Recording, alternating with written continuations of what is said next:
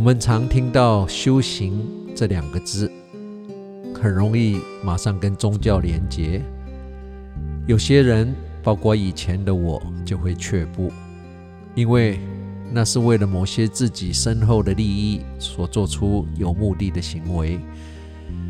一来可能不屑，二来可能觉得动机不纯真。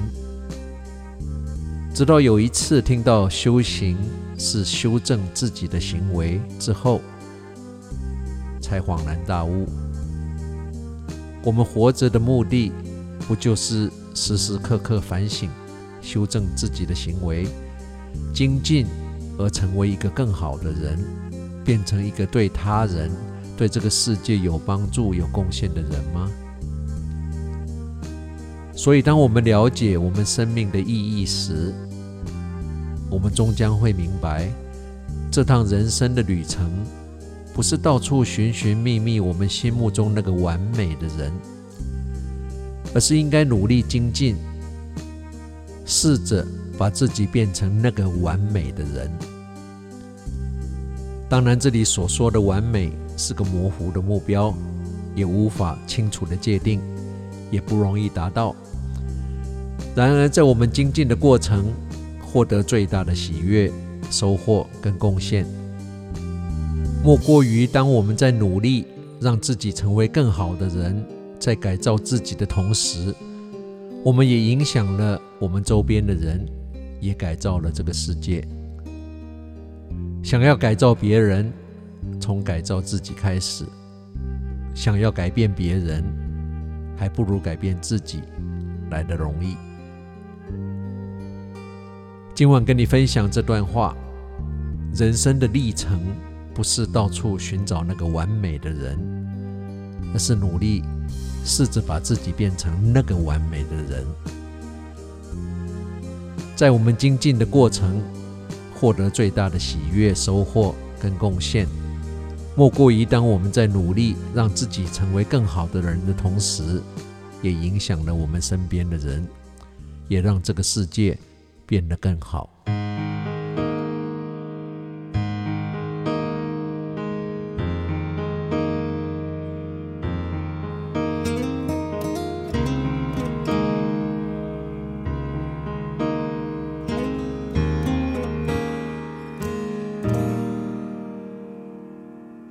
When the world is ready to fall on your little shoulders.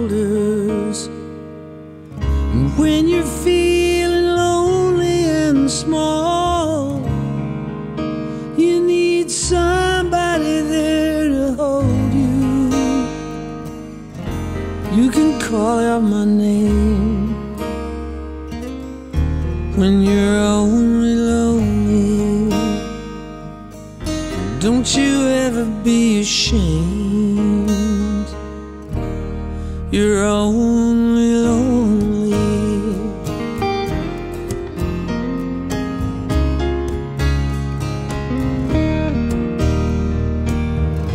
when you need somebody around on the nights that try you. Remember, I was there when you were a queen, and I'll be the last one there beside you. You can call out my name when you're only lonely. Don't you ever be ashamed.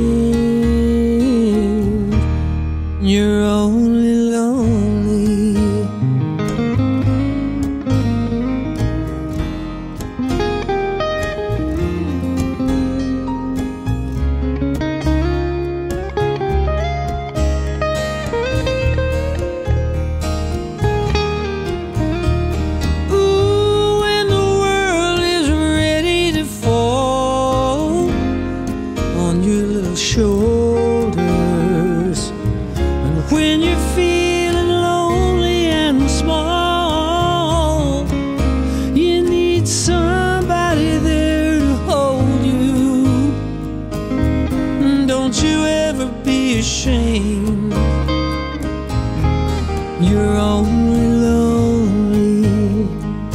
Now you can call out my name. You're only lonely. You're only lonely. It's no crime.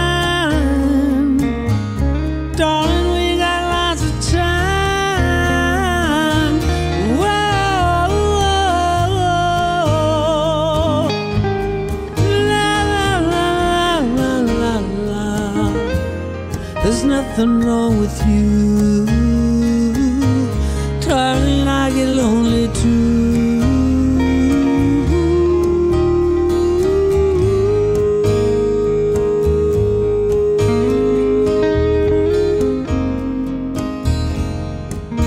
So if you need me, all you gotta do is call me.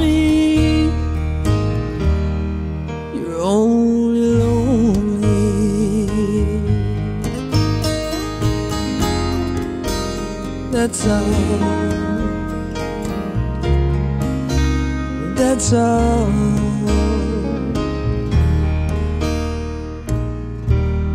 You're only